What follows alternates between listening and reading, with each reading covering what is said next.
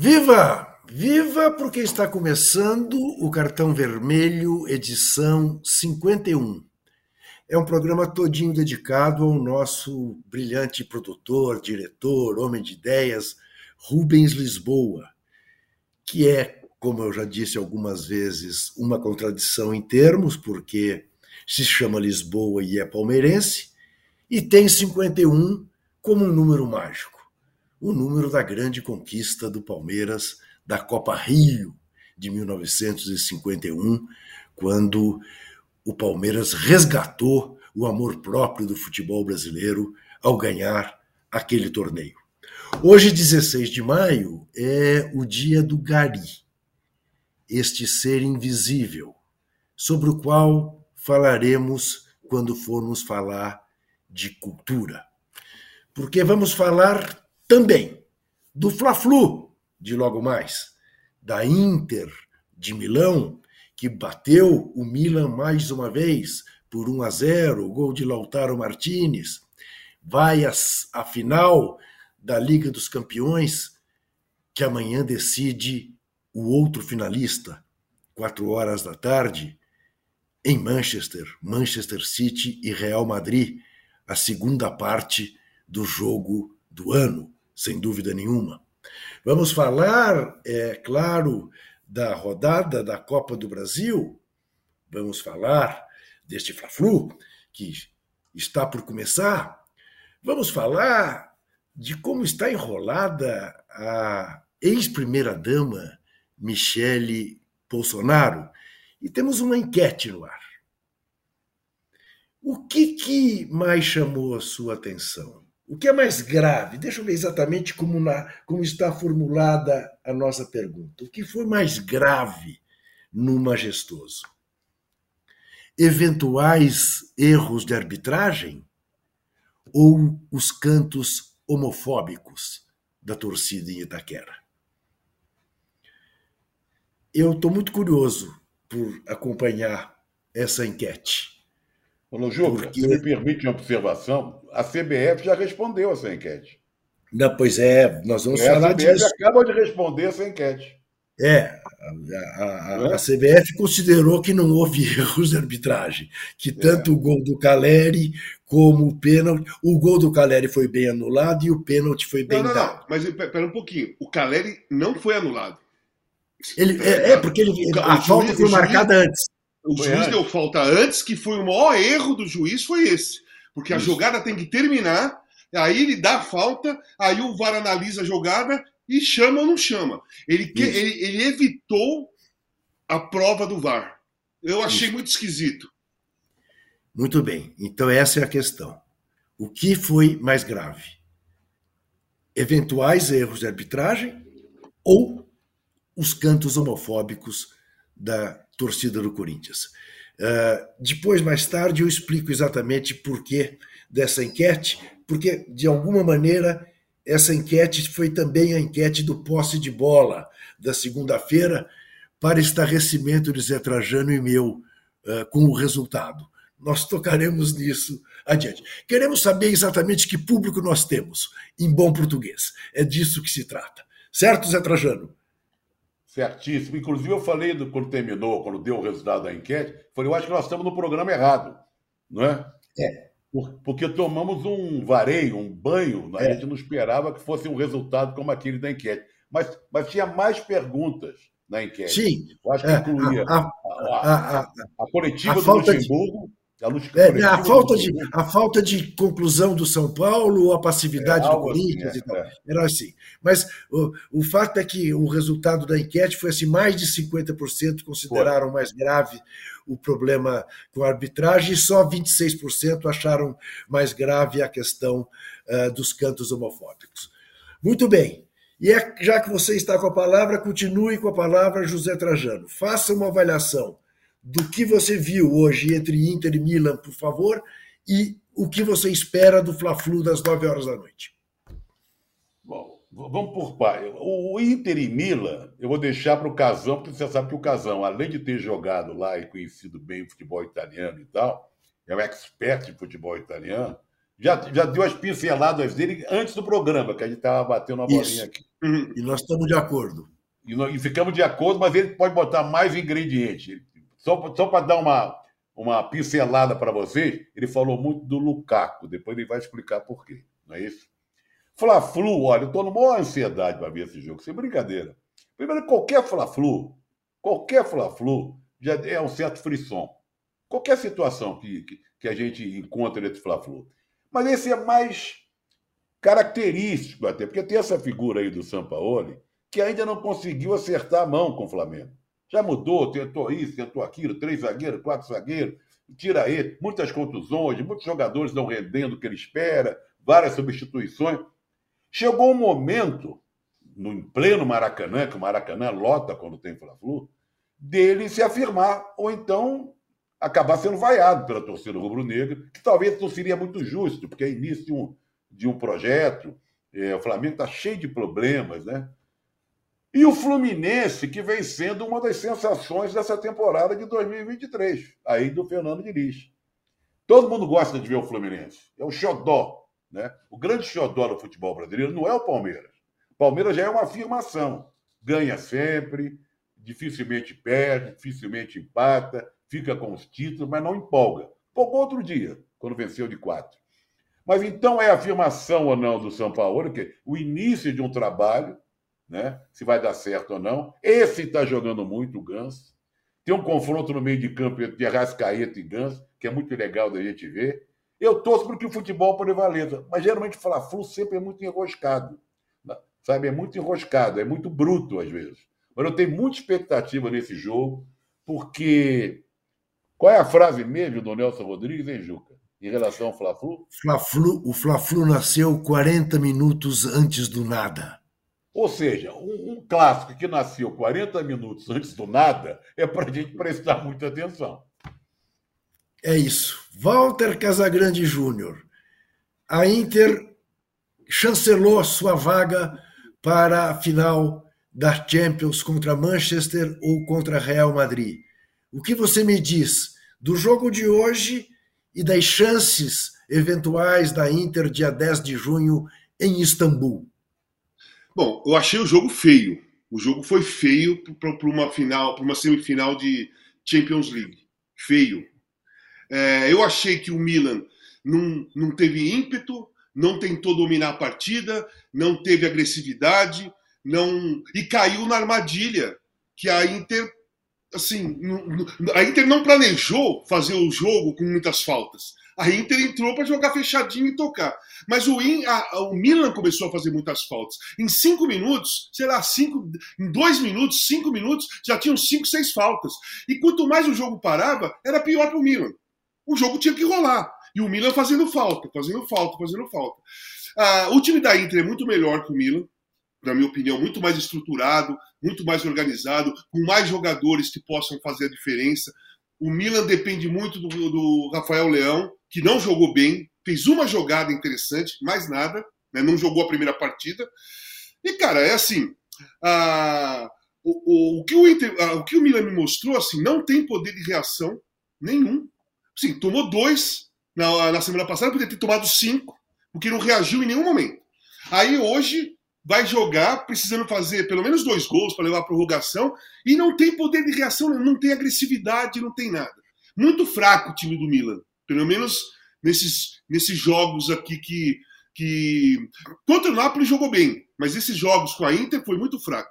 E aí eu fiquei, eu até escrevi isso, eu fiquei olhando e falei assim: caramba, tudo bem, a Inter não é um puta time, não. O, a, o City e o Real Madrid estão muito na frente, anos luz na frente, são muito favoritos ao título. Mas se olha a Inter em relação ao Milan, cara, o elenco é muito maior. Quando o cara tirou de seco e colocou o Lukaku para jogar 15, 20 minutos, acabou o jogo. Ali acabou o jogo. Porque o Lukaku, forte pra caramba, o cara não consegue antecipar. Se o cara encosta, ele gira em cima do cara.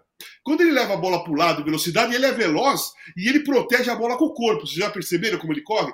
Ele é, ele é canhoto, mas ele não fica levando a bola pelo lado do, do lado do pé. Ele vai batendo a bola para o meio, porque o cara vem, ele vai, ele vai segurando, aí ele pega com, o lado de fora do pé, leva para o lado esquerdo e protege. Então não dá para antecipar. Então ele é veloz, é difícil marcar. Cara, e ele é técnico, ele é inteligente. A jogada do gol teve duas coisas. A inteligência do Lukaku e do Lautaro Martinez, mas mais do Lukaku, porque ele, ele percebeu que tinha que devolver rápido. O cara, o outro jogador da Inter estava chegando, ele quase tirou o cara da jogada, quase fez uma falta no companheiro para tocar para o Lautaro, porque ele já tinha visto que o Lautaro ia conseguir ficar sozinho ali. Mas a passividade da defesa do Milan, cara. Os caras trocaram dois passes assim, ó, em meio metro e ninguém chegou, ninguém deu um carrinho, ninguém foi no corpo do Lautaro, nada. Foi Mais, Casão, Casão mais, dois que estavam fora do lance sequer fizeram a linha de impedimento. Sim, não, não per, perdido. Perdidos completamente, time perdido, desorganizado, errou passes pra caramba. Nossa, quantos passes o Milan errou na saída para sair para ir pro ataque e tocava pra lateral e a bola saía. Ou tocava e o cara antecipava. Então eu vi assim: um, uma Inter muito forte defensivamente, um grande goleiro, um grande goleiro, uma defesa forte fisicamente, uma defesa que compacta, difícil de tomar gol. Parece que faz oito jogos Fiz oito jogos Opa, hoje que, o Inter, que a Inter não toma um gol. Então vai ser assim, uma final de qualquer um dos dois que, que jogam amanhã. Super ofensivo, super para cima, super dois times que gostam de ditar a dinâmica do jogo, gostam de ditar o ritmo do jogo, gostam de acelerar, gostam de agredir, principalmente o Real com o Vinícius, com o Rodrigo, com o Benzema né? Os caras são agressivos. Qualquer espaço que você der, o contra-ataque é mortal do Real. E se for o City, você vai ter que pensar num De Bruyne, num Gundogan, Gundogan, né? Gundogan, Gundogan, que fez dois gols no final de semana, maravilhoso. uma barbaridade. O Haaland, que em casa, ele foi mal lá contra o Madrid, mas em casa ele é um monstro né? E todo o esquema do, do, do, Guardiola. Então, se você olhar friamente, você fala assim, pô, a Inter não tem chance com nenhum dos dois. Mas não é verdade. São um, é um jogo, é um jogo, não são dois. Se a Inter mete um gol antes dos caras e se fecha, como o tradicional futebol italiano se fecha, que o Simone Inzaghi é da época que tinha a, o Catenaccio, né? Existia o catenaccio. Hoje eu nem sei se existe mais, mas era histórico o catenaccio no futebol italiano. Se a Inter faz um gol na frente e ele faz esse catenaccio e diminui o espaço, os, a, a, a, o City vai bater, bater, bater e não vai furar o, a, barreira. E o Real Madrid é a mesma coisa. Então a chance da Inter, numa final com os dois, é fazer um gol antes. Porque se não fizer um gol, Aí não, não vai dar, aí não, é difícil suportar o toque de bola, agir, o, principalmente o City, né? O City faz a defesa adversária dançar. Ela fica dançando, porque a bola vai para lá, vai para cá. E vai... No primeiro espaço que der, o De Bruyne enfia o, o, o Haaland, ele sai na cara do gol. Então é isso. É, vamos esperar o jogo de amanhã para ver qual vai ser o adversário da Inter. Mas, assim, a Inter só tem uma chance tática. Só chance e lembrando que é um jogo só, né? Então, Afinal, é um jogo só. Um jogo só. Então, é um jogo tático. Jogo, lá na que, é, então. Por isso que eu tô te falando, Trajano. Se a Inter fizer um gol antes de ah, qualquer é. um dos dois Figura, e, e, e, fizer o, o catenaccio italiano, aí fica duro. Muito bem. Dê o seu like. Não esqueça de dar o seu ah, like. Só mais, tá, só mais uma coisinha. Eu, eu, eu, eu, acho, eu acho, falei do Lukaku, né? Para mim é um grande centroavante, adoro o Lukaku, sou fã do Lukaku também. Mas eu acho, sabe, que ele resolve partidas hoje em dia jogando 30 a 20, 20 a 30 minutos. Eu acho que ele é. saindo jogando, pegando o adversário também descansado, todo mundo iniciando uma partida, eu acho, que ele, eu acho que ele tem dificuldade. Eu acho que ele já não está mais daquele jeito que ele era antes. Mas 20 minutos para ele, cara, 20 minutos para ele, ele faz um estrago. Viu? De minha parte, eu diria o seguinte: a minha expectativa para o Fla-Flu é enorme também, mas é a expectativa de quem espera um delicioso aperitivo para o jogo de amanhã, que é de assistir de joelhos entre Manchester City e Real Madrid. Posso falar do Fla-Flu? Ah, sim. A minha expectativa é tamanha para esse jogo de amanhã que eu confesso para você que nos vem que eu não consigo pensar em Atlético Mineiro e Corinthians, em Bahia e Santos, nos outros jogos que temos pela Copa do Brasil, que são todos muito interessantes, todos, todos. Palmeiras e Fortaleza, que tem essa semana, todos muito interessantes. Mas uh, esse jogo do Manchester City com o Real Madrid Eu espero, como eu sei que meu amigo Zé Trajano esperava mais do Arsenal, eu espero tudo do Manchester City. Eu até fico com uma certa má consciência, fico com uma certa má consciência, porque eu deveria estar torcendo por essas duas figuras uh, gigantescas que são o Vini Júnior e o Rodrigo, mas o meu coração pende pelo De Bruyne e pelo Pepe Guardiola. Só duas considerações antes do casal falar do Fla-Flu. Uma hora antes desse jogão aí, tem um grande jogo. América Sim, Resende, meu. Começa a Série B do Rio de Janeiro. É verdade. América e Resende, lá no Julite Coutinho. E a segunda é consideração, nem tudo acabou, hein? Matematicamente, ainda podemos ser campeões. É verdade. Crer. Bom, tá certo, falar. Tá certo. É, é verdade. Então, eu vou, eu vou falar uma coisa para vocês do Fla-Flu. Eu vou na eu vou na contramão da grande maioria das pessoas. Eu acho que o, o Flamengo pode surpreender em muito. Sabe por quê? Porque os caras vão entrar mordido porque perderam de 4 a 1 a final do Carioca. Os caras vão entrar mordido por algumas entrevistas de jogadores do Fluminense.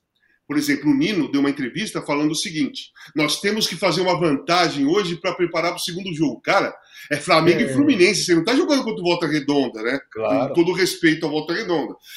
A entrevista correta seria: pô, nós precisamos ganhar do Flamengo esse, esse primeiro jogo para ter uma vantagem no segundo. Mas não fazer uma vantagem contra o Flamengo no primeiro jogo. Eu achei é dupla, você pode ter dupla interpretação dessa, dessa frase, mas eu, como ex-jogador, eu já interpreto assim: tá, tá, tá se desfazendo de mim, tá, tá, tá, tá sendo um pouco arrogante nessa história toda. E o Flamengo, tudo bem, o Flamengo tá jogando mal, o Flamengo ainda não se encontrou, mas o Flamengo tem um grande time. A coisa pode acontecer a qualquer momento. Eu não acho mais que o Flamengo possa disputar o título do brasileiro, porque o Palmeiras está muito na frente. Palmeiras precisa perder três jogos o Palmeiras, e o ano passado o Palmeiras só perdeu três quando foi campeão. Então ele já precisa perder três para o Flamengo alcançar, né? Eu acho que os problemas do Palmeiras é, são outros agora. É Fluminense, é o Botafogo e é o Fortaleza. Os problemas são outros. Mas eu acho que está a ponto de voltar o Flamengo a jogar bem. Porque tem grande jogador. Você não pode descartar Gabriel parou de é, desaprendeu a fazer gol ou desaprendeu a jogar? Não. A coisa não tá boa. A Rascaeta, olha o drible que ele deu domingo no, no, no cara do Bahia, que ele sofreu o pênalti. Né? E todos os outros jogadores do Flamengo. O Flamengo tem uma grande equipe. Então, preste atenção no Flamengo. Não está, não é fato consumado. Morta, não é, galinha não, é fato, não é fato consumado oh, a classificação oh, do Fluminense, hein? O Walter, o Walter Casagrande Júnior. Hum tanto a situação do Flamengo é uma situação inesperada que você começou o seu corretíssimo raciocínio dizendo o Flamengo pode surpreender. Fosse seis meses atrás, um ano atrás, dois anos atrás, a gente diria: olha, cuidado, o Fluminense pode surpreender. Então, mas sabe por que eu falei? É o Flamengo que pode surpreender. Mas sabe por quê? Sabe por que eu falei? É. Porque está todo é. mundo descartando Sim. o Flamengo praticamente. Ah, eu não descarto, é, é o Diniz, é o Fluminense, tá, tá, tá, tá, tá. Então, é. eu acho que não, não se deve descartar o Flamengo. Eu acho que a entrevista do Nino foi mal. Vocês não acham que a entrevista foi mal? Só, só não, foi mal. Foi mal, mas, Casão, é, é, independentemente dos times que tem. Sim. Fla-Flu, é, nunca você pode decretar que alguém é, vai ganhar. Exatamente. Já começa por aí. E com o time que o Flamengo tem, se, se o Flamengo exatamente. acerta, se o Flamengo acerta um bom jogo, o, o, Flamengo acertando o melhor jogo que pode e o Fluminense acertando o melhor jogo que pode, o Flamengo ganha. Porque Não, o, o Flamengo fugiu, tem um time melhor do que. O que fugiu da rota foi a final do Campeonato Carioca. Isso, tomou sim, de quatro. Aí sim foi uma coisa fora, fora da ordem, né? Isso. Que dificilmente vai acontecer de novo. Isso. Enfiar de é quatro, isso. outro time mortinho, então, parado. Tudo isso, tudo isso faz, faz desse Fla-Flu, né? São ingredientes de um Fla-Flu realmente. Como o Casão falou, o pessoal está mordido com aquele resultado lá é do, claro. Está mordido com o resultado, está mordido com a entrevista, está é. Tá mordido com as críticas. Os caras estão mordidos para caralho. Eles só não estão conseguindo reagir ainda. Ainda não isso. reagiram. Mas eles isso. estão mordidos e muito mordidos. Muito bem. Uh, eu quero mudar de Copa do Brasil para campeonato brasileiro para lembrar um aspecto que pouca gente está uh, uh, também chamando atenção.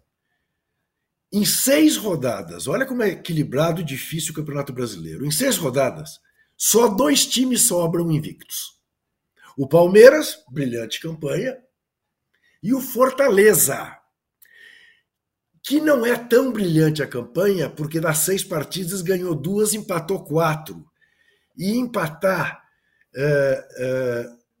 desde que o futebol, a vitória passou a valer três pontos, é, empatar não, não, não, não garante ninguém, mas dá a medida de como Fortaleza virou páreo para qualquer time em qualquer lugar. Mas o que tem de mais surpreendente, pelo menos a meu ver, no Campeonato Brasileiro, neste momento, não sei se daqui a duas rodadas manterei essa opinião. Mas não é o Corinthians correr risco de cair. É o Cruzeiro estar fazendo a campanha que está fazendo. Porque até mesmo quando perdeu para o Fluminense, perdeu de uma maneira, digamos, que ele não mereceu perder. Não mereceu perder por 2 a 0, jogou de igual para igual. E eu queria ouvir vocês sobre o Cruzeiro. Começo com o Zé Trajano. Não, eu, quando, antes de começar o campeonato, todo mundo pede para a gente uma lista do que, que acha que vai ser campeão, quem vai cair, não sei o que e tal. Eu cravei o Cruzeiro entre os quatro que iam cair, junto com Cuiabá, Curitiba, etc. Eu, eu não esperava isso, porque o Cruzeiro não via tão bem assim, não. não é?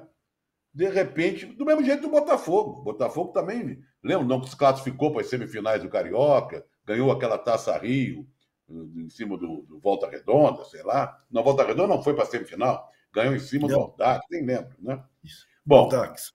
do Aldax. O Cruzeiro, o Cruzeiro começou a jogar direito. Tem, o Cruzeiro tem na frente alguns jogadores experientes e que fazem gol, não é? E que fazem gol.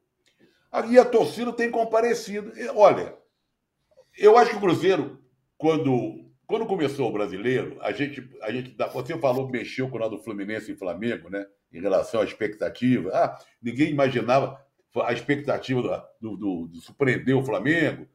Há pouco tempo atrás falaria isso do Fluminense. Pouco antes do brasileiro era o contrário. A nossa expectativa era o Atlético. Expectativa de fazer um grande campeonato. Mas se desfez a opção de jogador, não se encontrava. Agora está começando a se encontrar. E o Cruzeiro a gente botava na bagagem lá dos times que iam cair.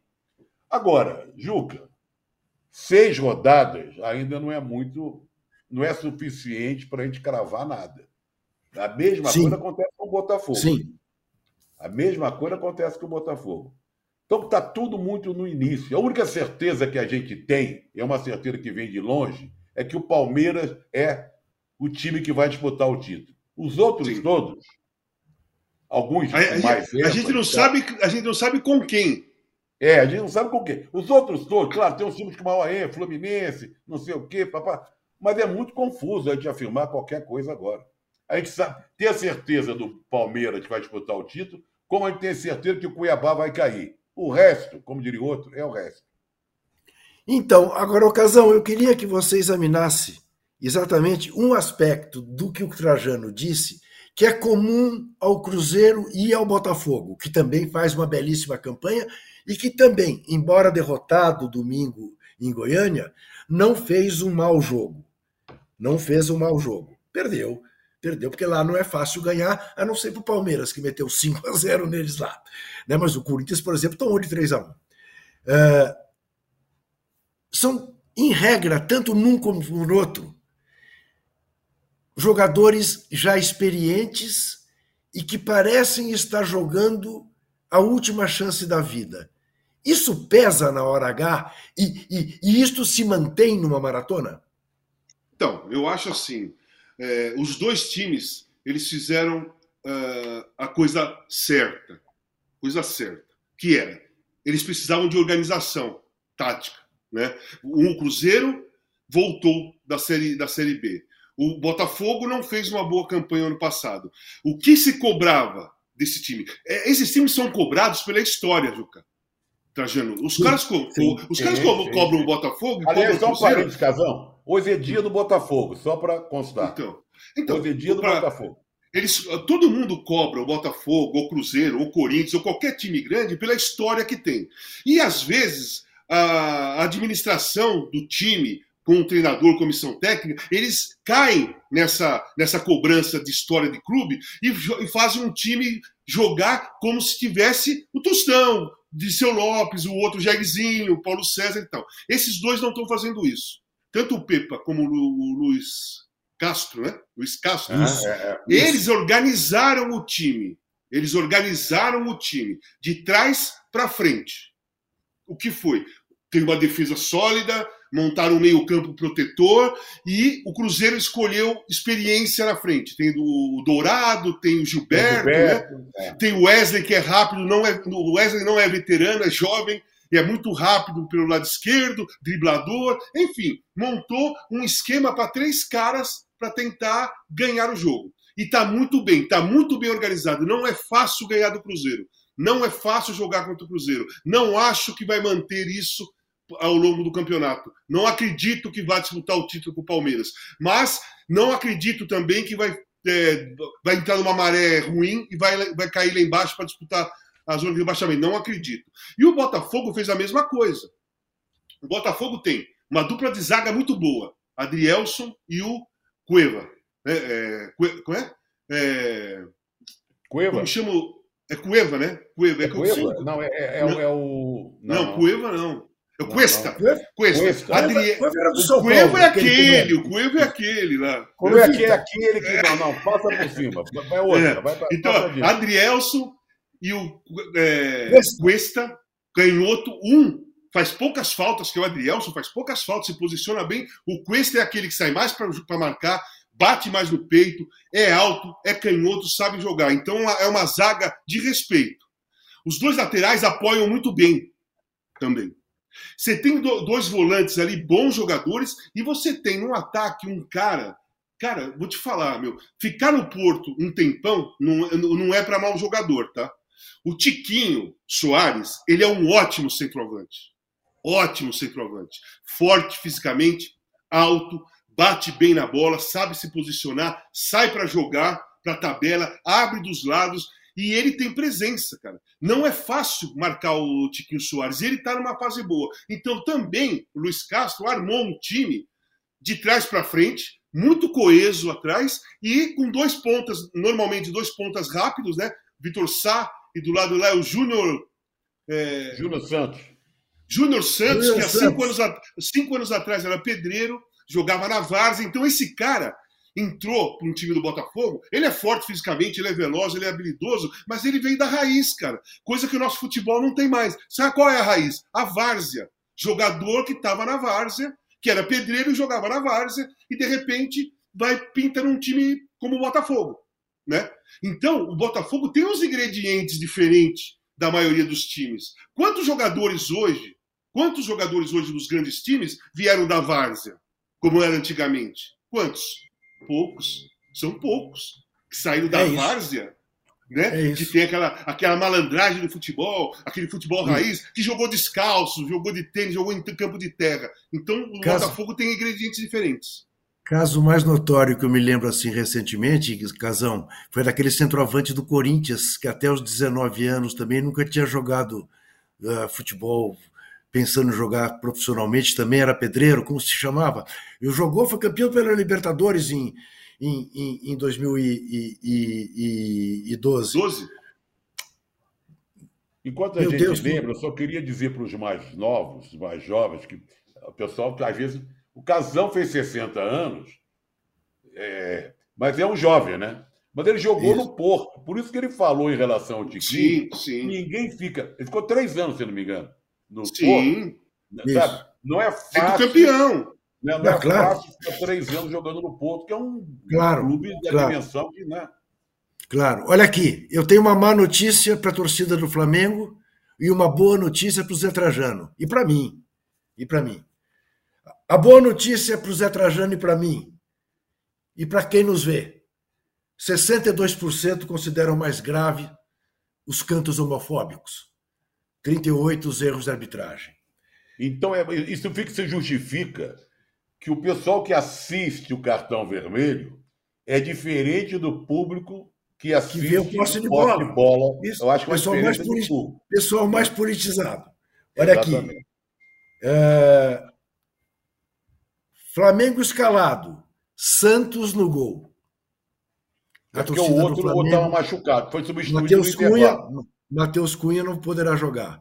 Wesley, Fabrício Bruno, Léo Pereira e Ayrton E Lucas. Ayrton Lucas. Eric Pulgar, Thiago Maia, Gerson, Arrascaeta e Everton, E Everton Ribeiro. Ribeiro. E o Gabriel livre Gabi- na frente. Gabriel na frente. Fluminense escalado. E o Gerson, né? E a presença do Gerson, que é Isso. fundamental, porque ele joga, tá- joga bem com Mas- o Sampaoli. Ó, se for o esquema desse jeito que está a escalação, o, o Gabriel vai ter todo o espaço na frente para ele se movimentar como ele gosta, e ele vai ter chegando Gerson, Arrascaeta e Everton Ribeiro, e com Isso. dois volantes atrás. É É, forte, uma é ótima forte. escalação, hein? É uma ótima Fluminense, escalação. Fluminense, Fluminense. escalado. Fábio, Samuel Xavier, Nino, Felipe Melo e Marcelo. André, Pirani, Lima e Ganso. Arias e Cano. Ah, Bom time também. divertido. Bom, Bom time, time, também. Bom time. Muito bom time. Bom time. Em relação à à questão da, da, da enquete, né? É, Cara, nós três escrevemos coisas sobre o que aconteceu domingo, né?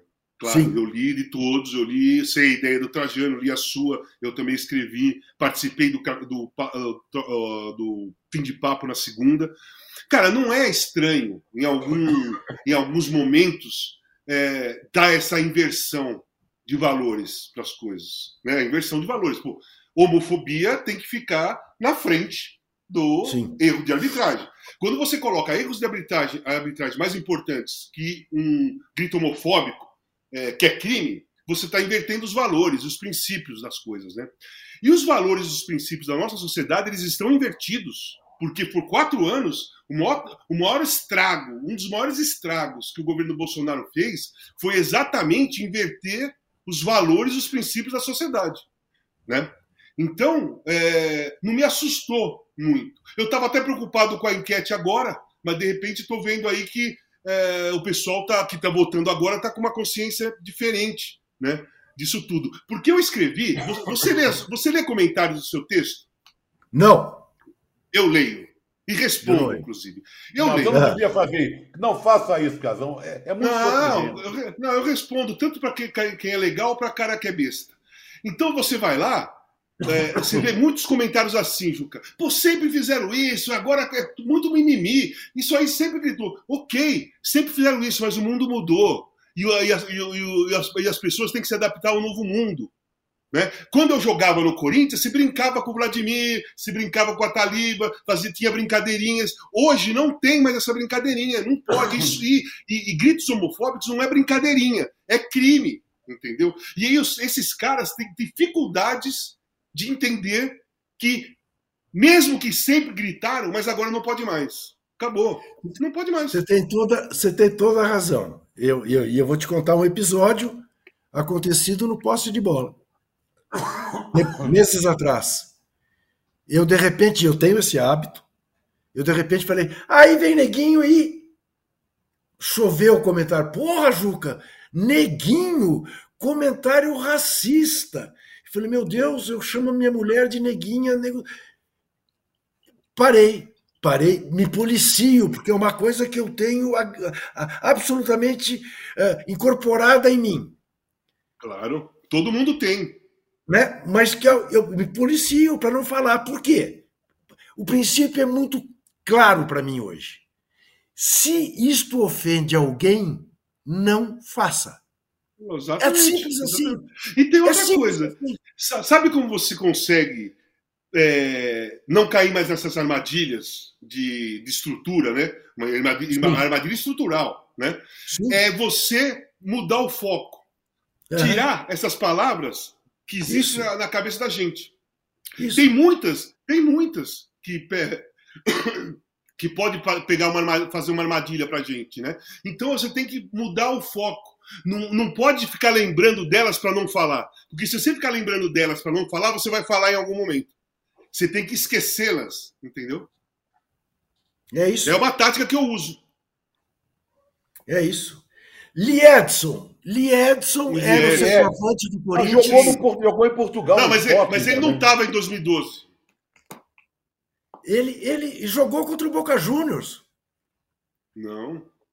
E ele, ele entrou, ele estava no, lance em que o Romarinho não dá a bola para. O Sheik dá para o Romarinho e o Romarinho não entrega para O ele. Liedson estava nesse lance? Tava, sim, senhor. O Rubens vai confirmar pra gente. O- É. O Rubens vai confirmar. Mas é ver, mas independentemente dele estar ou não, realmente ele, ele, ele começou tarde. Ele virou um Começou jogador tarde, tarde. essa coisa que você disse, veio da várzea, tudo. E ele Bom, jogou e ele, era, bom, e ele era ótimo centroavante, hein? Fazia Ótimo gols pra caramba, de movimentação. Muito, Ótimo muito bom jogador. exatamente. O Rubão está confirmando aqui que ele estava assim. Muito bem. Você nos dê likes.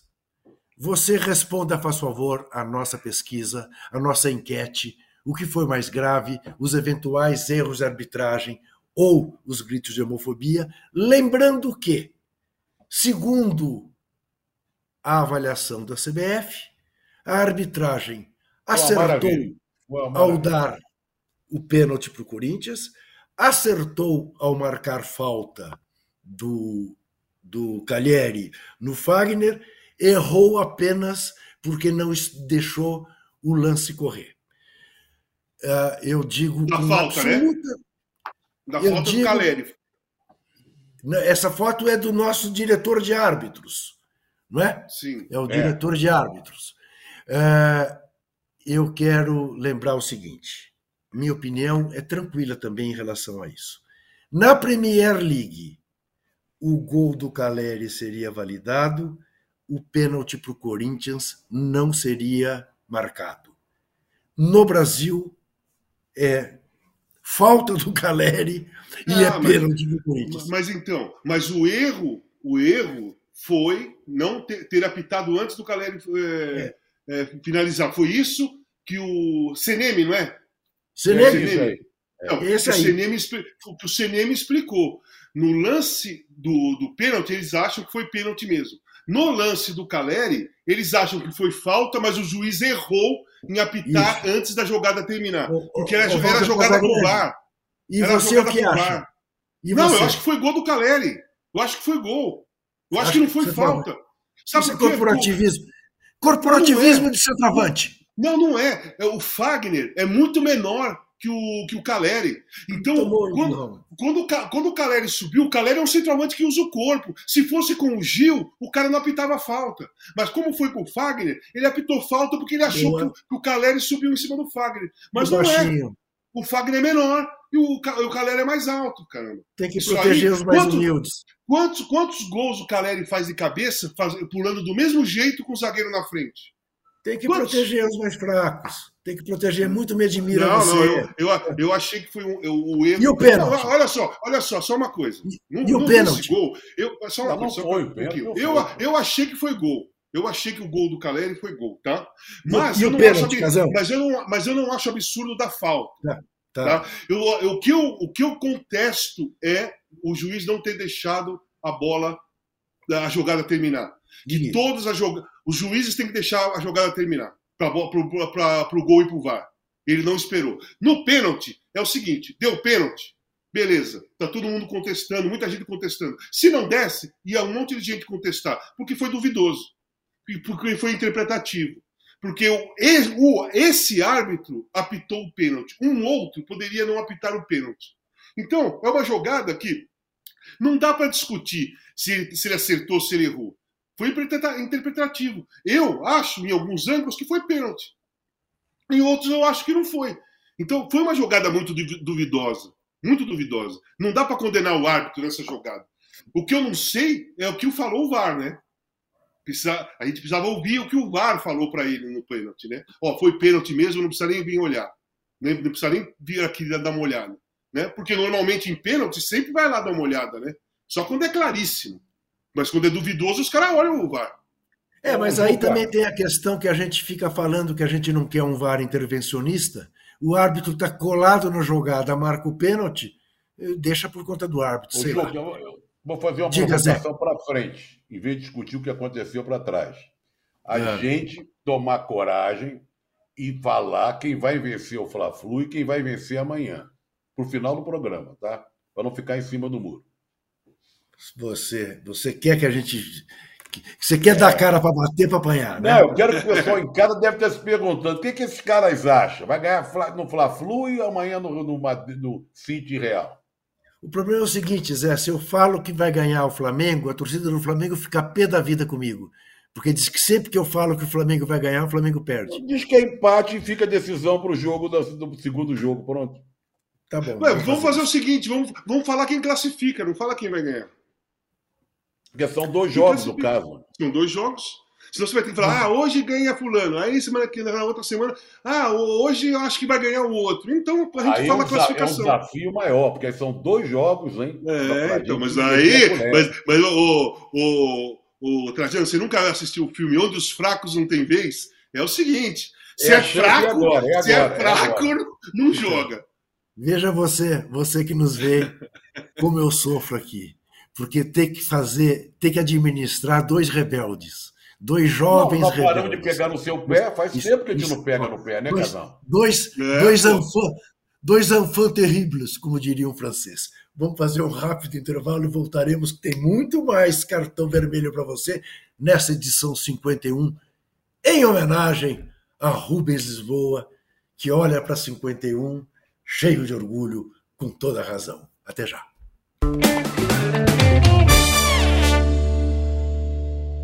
Oi, meu nome é Tati Bernardi, eu sou escritora, eu sou roteirista e se eu tivesse muito sucesso no que eu faço, eu não precisaria estar aqui explicando para você quem eu sou, você já saberia.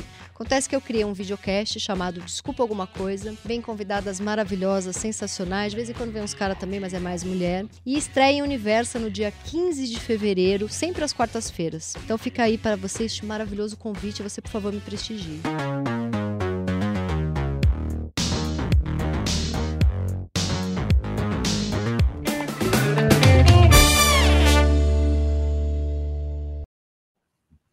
Muito que bem, estamos de volta com o cartão vermelho edição 51, quer dizer, estamos de volta, Casa Grande, Zé Trajano e eu. Vou pegar uma água, eu tava, eu tava Ele vai tomar água na hora do. Entendeu? Ele acha Pô, que o intervalo. Tem, tem que trazer a garrafinha. Exatamente. É, eu botei é, a garrafinha maior, botei um copinho aqui de nada. Pouca prática, meu amigo Zé Trajano. Olha é. aqui, vamos, vamos falar de cultura, vai.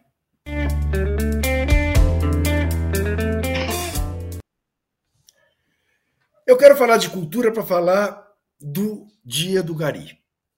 Porque eu quero falar de um livro, O Homem Invisível, que é um, um, um, tem como autor Fernando Braga da Costa, que fez uma tese que virou livro pela, pela editora Globo sobre o trabalho do Gari. O livro é interessantíssimo e o livro culmina com uma experiência do próprio autor. Esse autor, durante quatro anos, estudou na Universidade de São Paulo, na cidade universitária. Era conhecido na sua faculdade.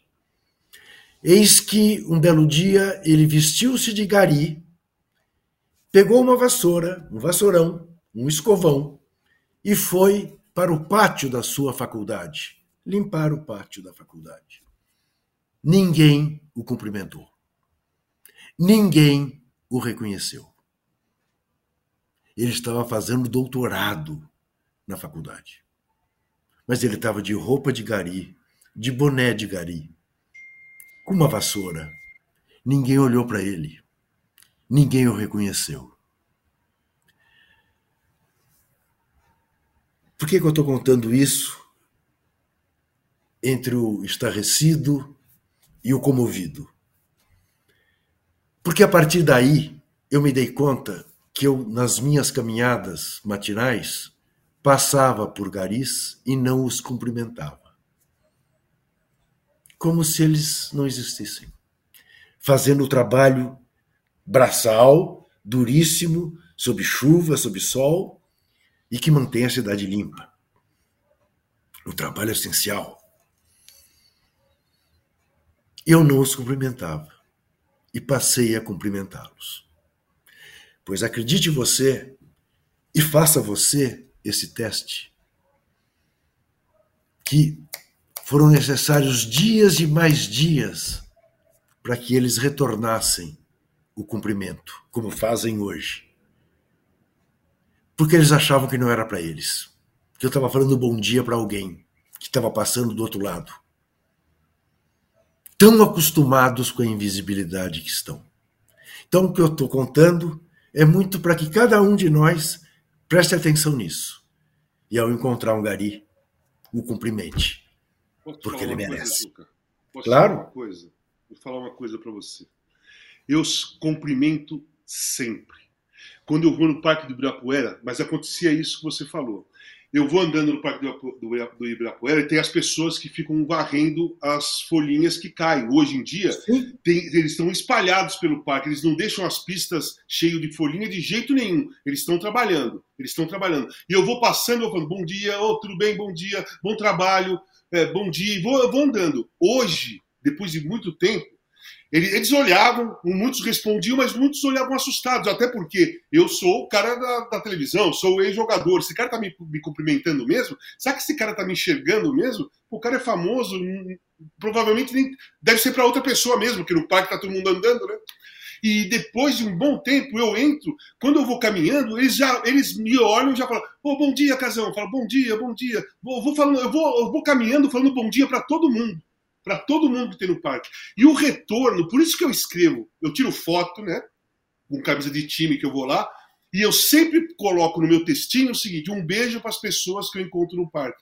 É, hoje foi maravilhoso andar no parque porque a troca de energia foi muito gostosa. Sempre tem um sorriso, porque é isso que acontece lá no parque. É isso que acontece, não é lá no parque. É isso que acontece quando você tem educação e dá importância para as pessoas. O retorno o retorno que você recebe é de uma energia muito positiva, é de felicidade, sabe? É, bate em você o sorriso de quem você está cumprimentando e, sabe, parece que é uma, parece que é um, sei lá, é uma coisa que pega no coração e fala, pô, você está fazendo a coisa certa, você está certo, é isso mesmo, as pessoas têm que ser reconhecidas. Não é só gari, as pessoas precisam ser reconhecidas, cara. É Ninguém, todo mundo é igual nesse lugar. Né? Muito bem. Já que estamos falando de cultura, vamos falar também de uma festa de aniversário que vai haver. Comemoração aos 205 anos de Karl Marx. É, é claro, você sabe, esse velhinho alemão segue vivíssimo pelo mundo afora. E vai haver uma festa agora, dia 20 de maio, das 10 da manhã às 7 da noite, no galpão do, do MST, em frente ao armazém, Armazém do Campo, aqui em Campos Elíseos, em São Paulo, com almoço e lanches ecológicos, agroecológicos, né? do MST, bolo para todos, carnaval marxista, com, a, com o arrastão dos blocos, debates com grandes pensadores da esquerda brasileira, feira literária com editoras convidadas, espaço para os camaradinhas, descontos, sorteios e muitos brindes exclusivos. O evento é gratuito, não precisa de inscrição. A realização é da editora Boitempo, com apoio da Fundação Lauro Campos e Marielle Franco. Promoção do Le Monde Diplomatique do Brasil, do, do Le Monde Diplomatique do Brasil de Fato e da TVT. A programação completa dos debates, das conferências, está na página do Boitempo, da editora Boitempo. É só você acessar se você quiser se programar. Vai ser muito divertido e é muito bom a gente poder falar. Estou curioso em ouvir o samba marxista. Aí eu estou realmente curioso. Samba marxista, como será? Sair daí? Como será? Hein? A mais-valia não é tão de valia assim. Vai, vai ser bom. Muito bem. É isso. Essas são Posso dar uma dica cultural? Sim, senhor, eu estava esperando por ela. Então, aqui em São Paulo, né, para quem está vendo e não é de São Paulo, tem, uma, tem um lugar que se chama Casa de Francisca. É no, Sim, centro, no centro da cidade, na Quintino Bocaiúva, e sexta-feira vai ter um show do Arrigo Barnabé e a banda Sabor de Veneno. Ele reuniu a banda e vai ter o, o show Clara Crocodilo, que eu já vi, eu vi quando lançou no Tuca nos anos 80, vi tubarões voadores, fui ver ele várias vezes nos barzinhos aqui na Vila Madalena e, vai, e vi lá na casa de Francisca também. Só que eu vi com, com quatro garotas, ele e quatro garotas. Agora vai ser a banda oficial mesmo, 16 pessoas no palco. é imperdível para quem gosta de um som alternativo, para quem gosta do trabalho do Arrigo Barnabé, é reviver o final dos anos 70 e dos anos 80. Só para deixar claro, Arrigo Barnabé e a banda Sabor de Veneno tinha como baixista Itamar Assunção, tinha como back vocal Vânia Basto, Suzana Salles, TT Espínola, é, a, a, irmã da TT Espínola, que eu esqueci o nome Alzira. dela, Alzira, todo mundo, todo mundo participou desse movimento que chama Vanguarda Paulista. A Vanguarda Paulista. E eles apareceram no Festival Estudantil de 1979, com as músicas é, tuba, é, Diversões Eletrônicas e Orgasmo Total. São as músicas de Arrigo Barnabé. Então, para quem gosta, ou para quem nunca viu, para quem se interessa, vai lá na casa de Francisca, que vai ver um showzaço, cara. Zé Trajano. Só, conhecer a cara de Francisca já vale. Já, já vale. é um showzaço, né? É. Já vale. Olha aqui, é, Zé Trajano, 64 a 36 está a nossa enquete. Tá Cantos homofóbicos são. Falando chamaram nisso, mais 64 a 33, tem LeBron James hoje, né? Hoje tem. Eu preferia não falar de basquete com você. É, mas ele pegou no pé, eu pego no seu. É. Eu, eu só te protejo, pô, e você só me dá porrada, tudo bem. Aliás, falar em porrada, levei uma num super chat do Wallace Medeiros. Diz ele: muitas vezes acho o Juca Kfouri um lacrador chato, mas nessa dos garis eu aplaudo. Muito obrigado, Wallace. Muito obrigado. Pelo menos nessa questão estamos juntos. Nas outras, não, paciência. Assim é a democracia. Já o Milton Costa diz: Casão, você me representa. Você é o cara. Olha que bonito. Ele não acha você um lacrador chato, como eu. Mas, tem, Vamos mas, outro, mas ele não acha eu um lacrador chato. tem um bando que acha. Não há de ser nada. Vamos botar o olho nos tipos.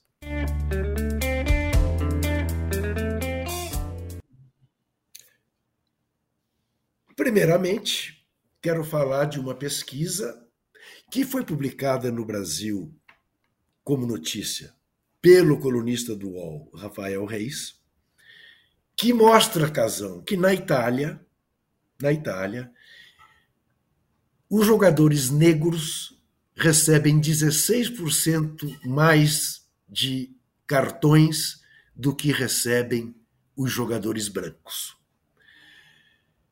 Muito bem. Eu essa, essa notícia do Rafael Reis ele publicou em março e me passou despercebida.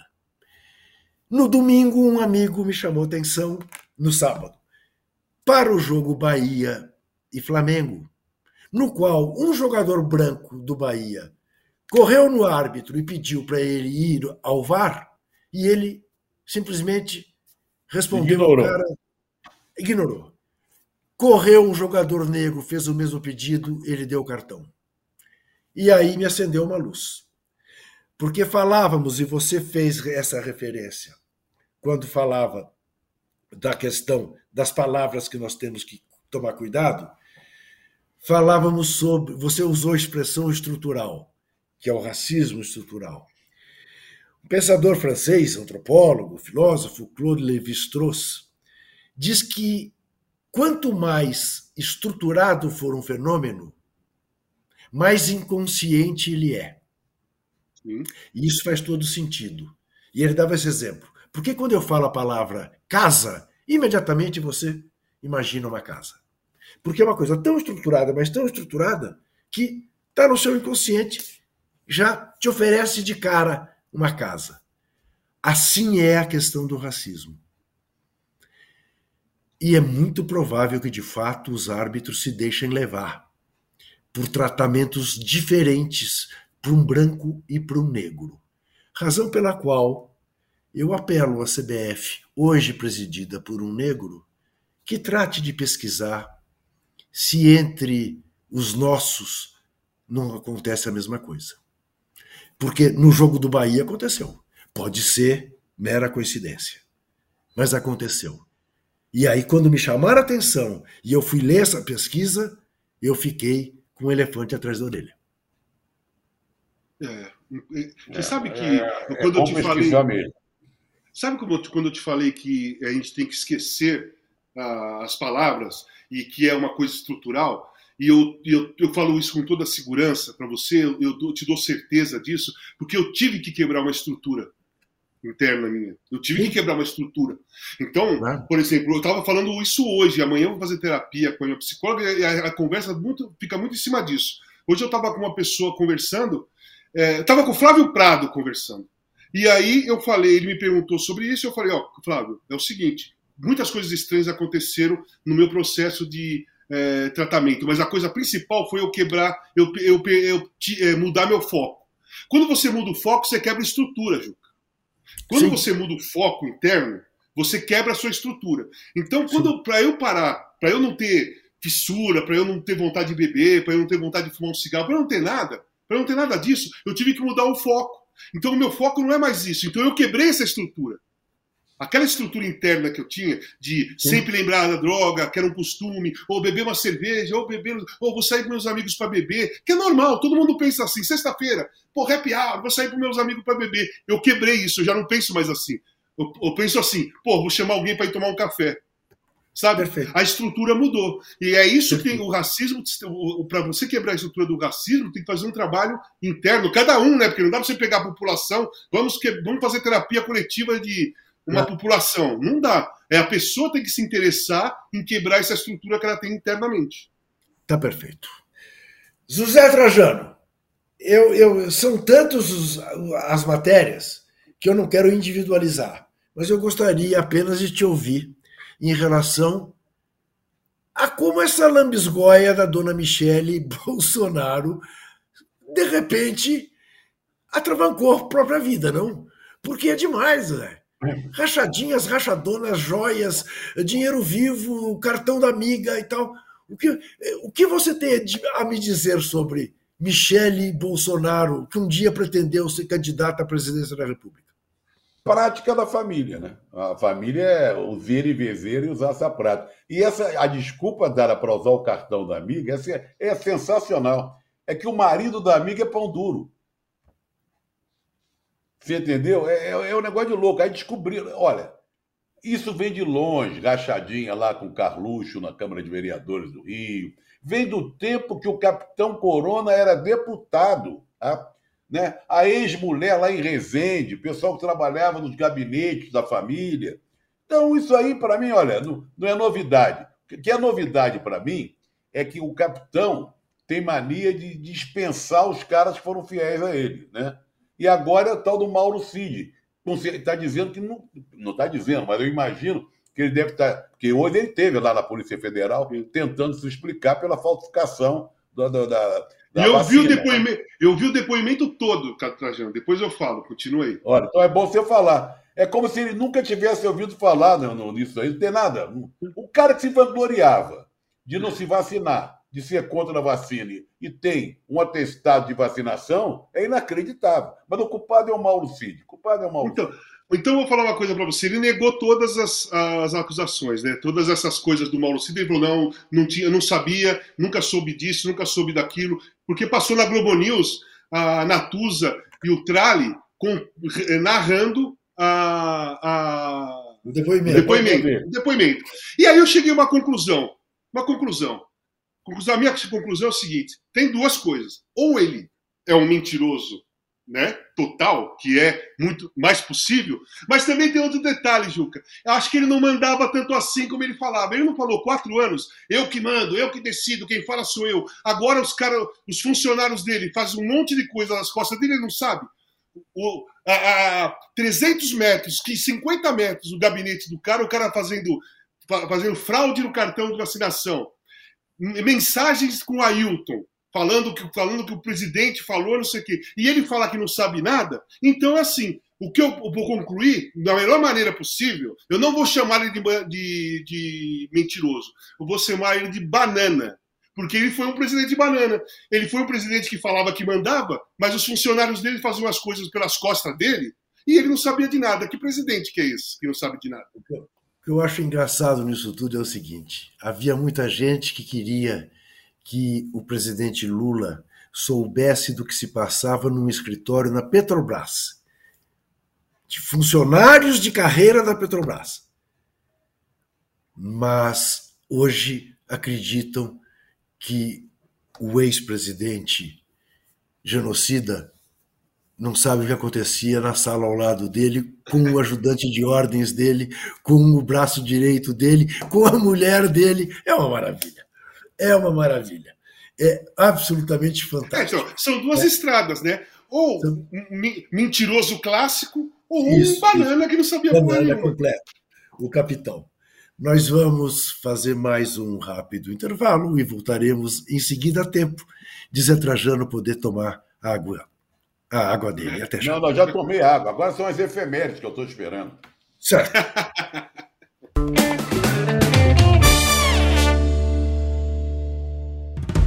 O podcast UOL Investiga, A Vida Secreta de Jair, mostrou o envolvimento direto do presidente da República, Jair Bolsonaro, num esquema ilegal de rachadinha. Agora, na segunda temporada, o esquema é outro.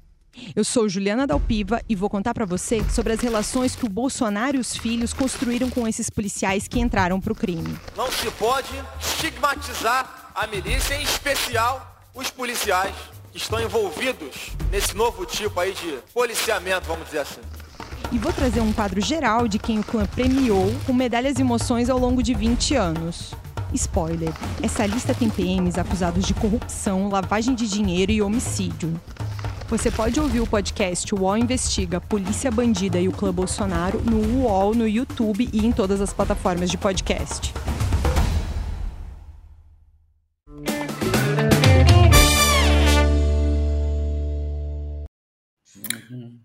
Voltamos com o cartão vermelho, edição 51. Não esqueça de dar o seu joinha.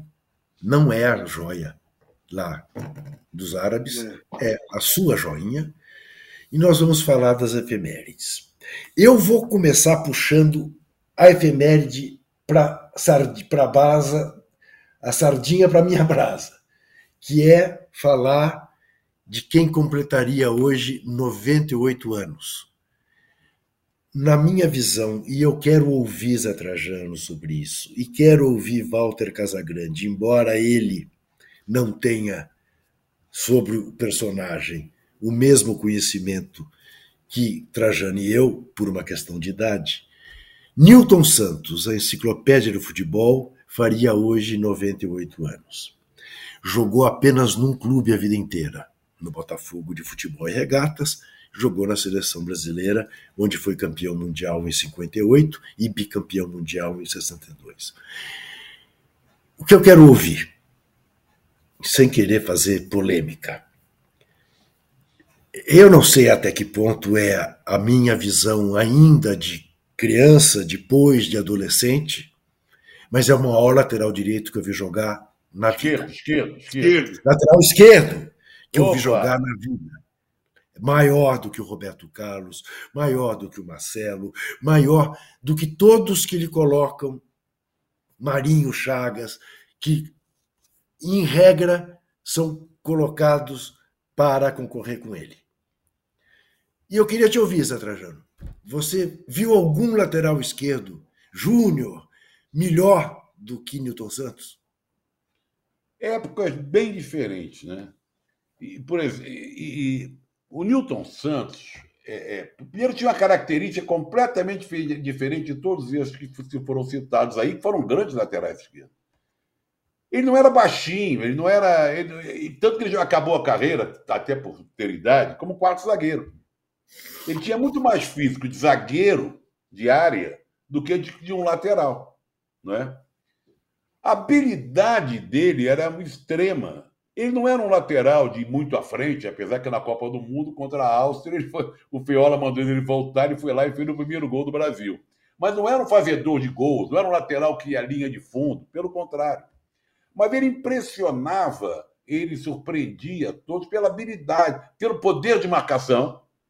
Ele era marcava tão bem que o atacante tinha medo de ser marcado por ele.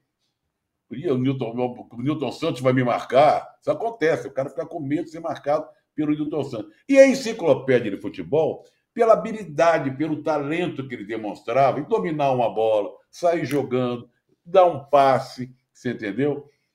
E, tem, e a fidelidade dele a um clube, que naquela época era mais comum isso, você jogar só por uma equipe. Então não dá para comparar épocas diferentes. Ele com Roberto Carlos, ele com o Marinho Chagas, ele com, com Marcelo, sei lá o quê. Quem viu, viu. O Botafoguense tem enorme orgulho de ter sido a, o Newton Santos ter jogado só com a camisa alvinegra. Tanto o nome do estádio é Newton Santos, a estátua em frente ao estádio é em homenagem a ele. É muito difícil, eu, eu me nego a fazer comparações, só quero dizer que ele foi único, completamente diferente de todos esses aí, que também são fantásticos, entraram para a história do futebol mundial. Mas ele entrou também, lembrando que na Copa de 50 ele foi reserva como lateral direito, não jogou nenhuma partida. Não jogou nenhuma partida em 50. Jogou em 54, numa seleção que, que foi eliminada pela Hungria, porque a Hungria era, na época, bam, bam, bam, e bicampeão 58, 62, 60. E tem aquela famosa história do pênalti, que não foi, porque deu aquele pulinho, né? Contra a Espanha, que, que na, na, história ficou uma. Foi pênalti, não foi pênalti, foi dentro da área, foi fora da área. As pessoas lembram muito mais, que não viram ele jogar, dessa cena que ele foi esperto de dar um pulinho, saindo fora da área, do que ele com a bola dos pés e ele jogando. Não, o que é pior é que essa cena, e eu, e eu, e eu, e eu convido você a ir ver no YouTube, essa é, cena. não foi, é, é, é não foi pênalti. O, é. o, o, espanhol se joga em cima dele. O estranho é anularem o gol depois de da conversa. Na sequência. É, Isso. Mas pênalti não foi mesmo. Olha aqui. É, ele morreu em, em 2013, aos 88 anos. Duas para Walter Casagrande Júnior. 118 anos do nascimento do Henry Fonda, morreu aos 77, em 1982, e 108 anos de nascimento de Mário Monicelli, que morreu em 2010, aos 95. Me fale você e sua ampla cultura cinematográfica. Mas não é, não é tanto assim. Não é tanto assim. Não é tanto Ele assim. responde Mário Monicelli. Não, conheço, conheço os dois, mas não tenho um profundo conhecimento. Henry Fonda eu acho que eu vi mais, mais vezes, mas não tenho profundo conhecimento da história deles, não. Não consigo falar sobre a, sobre a história deles, mas posso falar do Milton Santos que eu conheci seu Newton. Foi o maior orgulho da minha vida ter conhecido seu Newton, porque eu não vi jogar o seu Newton Santos. Eu só ouvia meu pai falar. Meu pai me falava de Newton Santos o tempo todo. Né? Não vi imagem, são poucas imagens, não vi jogar. Sei a história toda do Newton Santos só de ler, de ouvir histórias, de, de ouvir vocês, de ouvir meu pai. Mas tive a, a, o orgulho e a honra de ter conhecido lá no estádio de Brasília, num jogo. Não Ele morou jogo. lá em Brasília uma época. Então, exatamente, fui lá numa, no Mané Garrincha. Ele estava no Mané Garrincha, ele veio conversar comigo, que eu estava no corredor, e, cara, é, meu, não tinha o que. Eu tenho até um autógrafo dele num livro. Ele, ele fazia um trabalho com crianças em Brasília. Então. É, olha aqui, só uma informação para quem está nos vendo. Primeiro voto do Tribunal Superior Eleitoral sobre a cassação de Deltan Dallagnol foi positivo. Ao que tudo indica, ele será cassado por fraude na inscrição como candidato a deputado federal. É o que falta. É, o Zé, você quer falar de Henry Fonda e de Mário Monicelli, não? Não, Henry Fonda é daquela geração de grandes atores de Hollywood, Gregory Peck, Burt Lancaster, Kirk Douglas. Ele era, ele era mais galanzão. E ele foi um ator completo, porque ele fez western, ele fez fi filmes como para papel dramático, só não fez. E pai também da inesquecível Gerifonda, né? Quer dizer, tem, tem, essa virtude também que a gente tem que louvar aqui. Teve um filho que foi ator, o Peter Fonda, né? Sim. Peter Fantástico, Fonda, por sinal. Fantástico. Muito bom também, né? Uma família de, de, de gente do cinema, né? E era um homem muito bonito, como nós estamos vendo aí. Grande ator, Isso. daquela geração de grandes atores que você ia ao cinema para ver o, o galã, para ver o é. ator principal. Eu vou ver o filme do Harry Fonda, vou ver o filme do, do Gregory Peck, né? do Kirk Douglas, do Castle, do John Ennis, eu que é dessa geração toda aí. Falando em Gregory Peck, a Débora não quer que o Gregory Peck, como já dizia a nossa Rita Lee. Ah, Há 22 anos morreu Rony Rios. Era um ator 65. que fazia aquela velha surda. A né? velhinha surda. É, era engraçado. E quer saber engraçado. tudo nos seus mínimos detalhes. É, marcou, né? Marcou, esse personagem marcou, né? Na, na, Praça é Nossa e tal, ali do Carlos Alberto Nobre. Praça da Alegria antes. Praça da Alegria, Praça da Alegria antes, com o Manuel da Nóbrega. Isso. Exatamente. Oito anos da morte do ator Elias Glazer. Morreu aos 81, ah, em 2015. Famoso, famoso. Trabalhou muito em novela Sim. e programa, inclusive Grande. programas infantis, né? Sim, Isso. muitos. E fazia sempre aquele tio legal, ou o avô é. legal, ou o pai legal, né? Exatamente. Uma figura muito amorosa. faz 45. Peraí, faz 45 anos hoje o técnico campeão mundial Eleito o melhor técnico do mundo, até com certo exagero, mas Lionel Scaloni. Que história tem esse rapaz, hein? Sensacional. Sensacional. Ele, ele conseguiu conquistar o grupo, né? Foi o primeiro passo, porque ele entrou ali para tapar um buraco, para dar um tempo, para ver o que, que ia acontecer.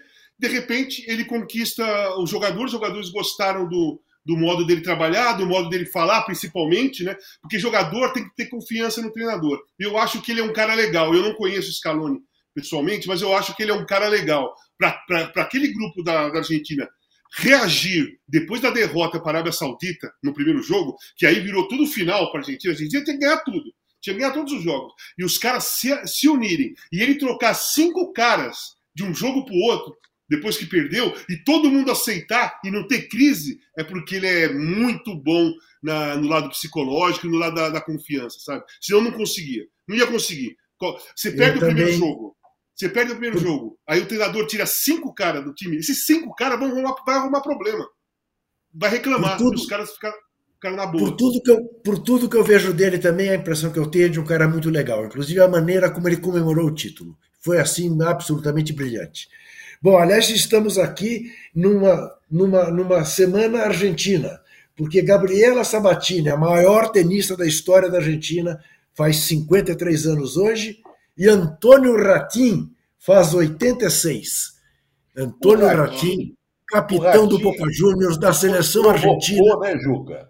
A existência do cartão amarelo. O cartão amarelo da Copa do Mundo. Foi, ele foi expulso. É, e não, porque... ele não se entendeu com o juiz, o juiz se entendeu com ele.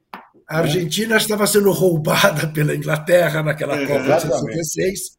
Ele interveio, chamou a atenção do árbitro. O árbitro achou que ele estava xingando, ele não estava xingando. Mas, enfim, não se entenderam, ele acabou sendo punido. E depois, por causa disso, a FIFA criou os cartões para poder uh, a ter um tradutor. Desse, a partir desse lance do Ratinho com o árbitro. Exatamente. Foi um grandíssimo zagueiro central. Um brilhante jogador de futebol sem dúvida nenhuma. Muito bem, chegou a hora de dar o nosso cartão dourado. Opa, peraí, eu, tenho, eu, tenho, eu tenho um. Ele tem um rock, o, o, nosso roqueiro de plantão, pô. Sim, Rony James Dio. Foi um dos grandes vocalistas do heavy metal e do rock and roll. Muitos acham que ele foi o melhor de todos. Muitos é acham que ele foi o melhor de todos. Um cara que cantou quando o Ozzy saiu do Black Sabbath, que é uma grande banda de heavy metal, entrou o Dio. O Dio cantou em todas as bandas principais e tinha a banda dele. É... eu gosto, eu tenho um disco dele antigo, maravilhoso, sou, era fã, sou fã do trabalho dele, e era assim, eu acho ele entre os três maiores é, vocalistas do heavy metal, sem dúvida alguma. Eu não sei o que o Rubão acha, mas eu, o Rubão acho que ele é o melhor, se eu não me engano.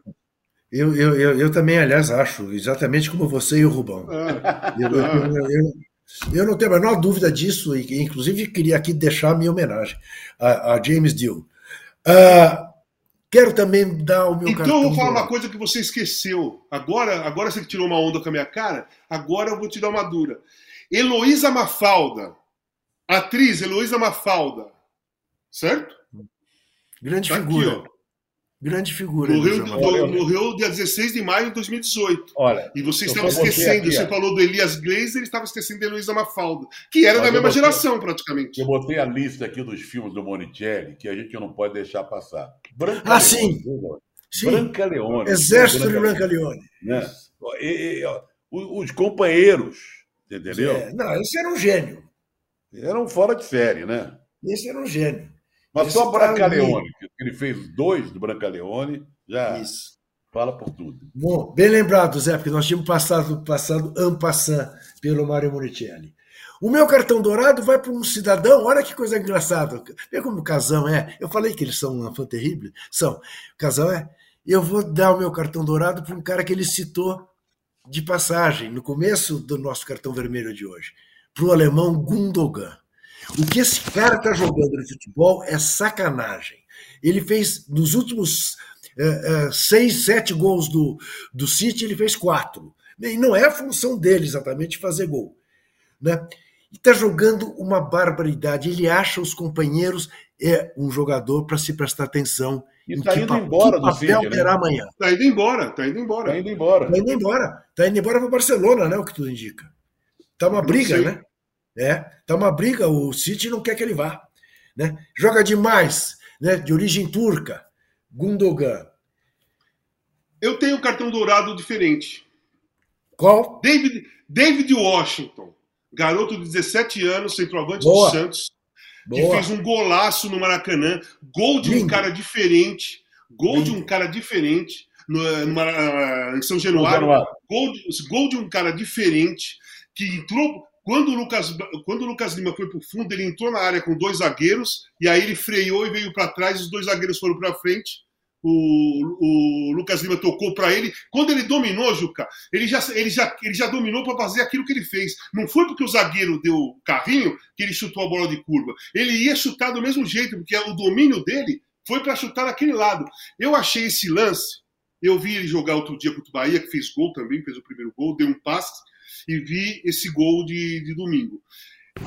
Por esse gol, por esse gol que ele fez, por ter 17 anos, abre uma esperança, uma expectativa muito grande na minha cabeça. Porque não é, não é fácil fazer aquele, aquele- esse tipo de gol. Você pode pegar os outros garotos da idade dele que estão jogando, que estão entrando no profissional, nenhum deles conseguiu fazer um gol, ou faz um gol, ou fez um gol desse tipo, com inteligência, muito inteligente na jogada, muita frieza, por ter 17 anos, dominar e bater a bola girando, ele podia chutar lá na, na bandeira de escanteio. Não, ele confiou, confiante e seguro. E eu falei com o Paulo Roberto Falcão ontem sobre isso, porque eu escrevi sobre o David Washington. Aí eu comecei a conversar com o Falcão, o Falcão falou: Meu, o garoto é muito bom e tem boa cabeça. Eu converso com ele todo dia, é, batemos um papo, nós estamos fazendo um trabalho de força com ele, porque ele é muito magrinho, ele, Ele precisa é. fazer, ele precisa ter mais é, massa muscular, um pouco mais força. Então o Santos, o Santos, mais uma vez, eu acho Vai cair minha mais um raio. caiu com esse garoto. Mas um raio mesmo, de verdade. E bom, você tem algum cartão dourado, Zé Trajano? Não, acho que ele tirou do fundo do baú essa do casão, viu? Esse garoto aí. Foi bem Esse um garoto é muito achado, bom né? mesmo. Não, eu, time- eu acho que cartão dourado eu, eu dou para Inter de Milão. Eu, eu acho que é um baita feito, sabe? Você. Eu já tinha dado para o Napoli outro dia, né? Campeão, Sim. depois de tantos anos e tal. Na verdade, é, é o futebol italiano sendo reabilitado, né? Com essa vitória, conquista do Napoli, agora a Inter na final, né? E na, na, Liga, na Liga Europa vai ter time italiano também.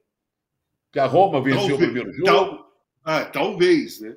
Talvez não, mas há grande chance. Né? E tem na Então, outra também. Naquela na outra outra. conferência. Juve. É, tem a. Fiorentina. A Fiorentina tá Fiorentina na. também. Quer dizer, Olha são aqui. os times italianos, de alguma forma, se impondo né? de novo, depois de anos, lá no, no- na Europa. Olha aqui, o, o- eu quero dizer que eu concordo com o Rubão, ele está dizendo aqui que para ele o Dio é assim o melhor, tá? E eu Tá apoio, eu, eu assino embaixo. Ah, e eu vou chamar só, só para gozar da cara do JP. Faz favor, a vinheta do cartão vermelho que às vezes você esquece de botar no ar.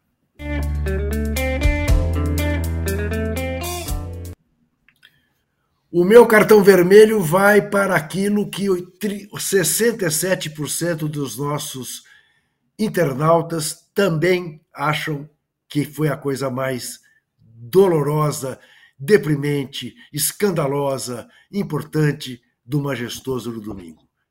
Os cantos homofóbicos da fiel torcida que não honraram a história da democracia corintiana de Sócrates, de Casagrande, de Vladimir, não honraram ao insistirem num canto que já passou, que não faz mais nenhum sentido que se cante em estádio de futebol.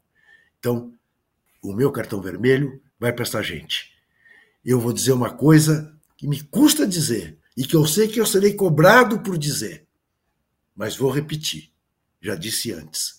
Pela primeira vez na minha vida, eu torci para o Corinthians levar um gol. Porque essa gente merecia que o São Paulo quebrasse o tabu em Itaquera. Merecia. Não merecia sair de lá com o tabu intacto. Merecia sair de lá castigada. Ô, Juca, Esse é o meu cartão vermelho.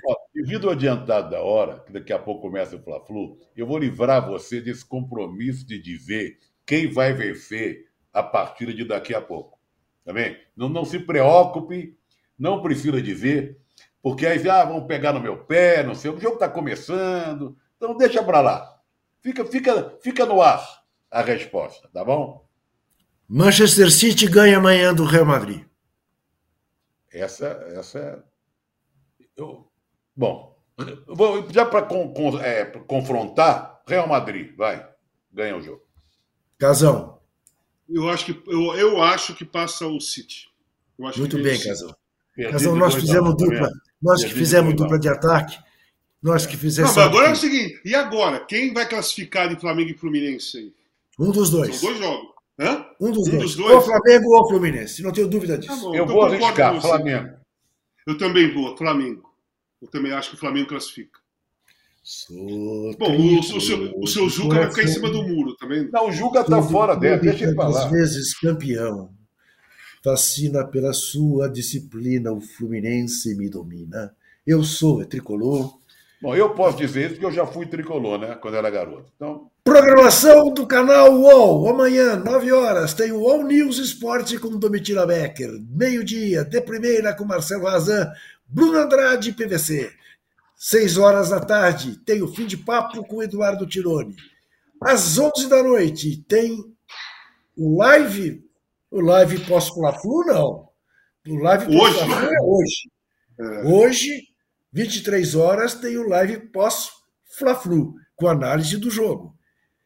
E sexta-feira, 9 horas da manhã, tem o posse de bola, já analisando toda essa rodada sensacional da Copa do Brasil. E a, Terça-feira, e a Champions League também, né? E a Champions League sim, também. Sim. É. Sete e meia da noite, terça-feira que vem, tem mais um cartão vermelho, cartão vermelho edição 52. Terei que achar alguém para homenagear, como hoje homenageamos Rubens Lisboa. Bom jogo para todos. Bom Fla-Flu. Até. Abraço. Vamos Valeu. ao Fla-Flu.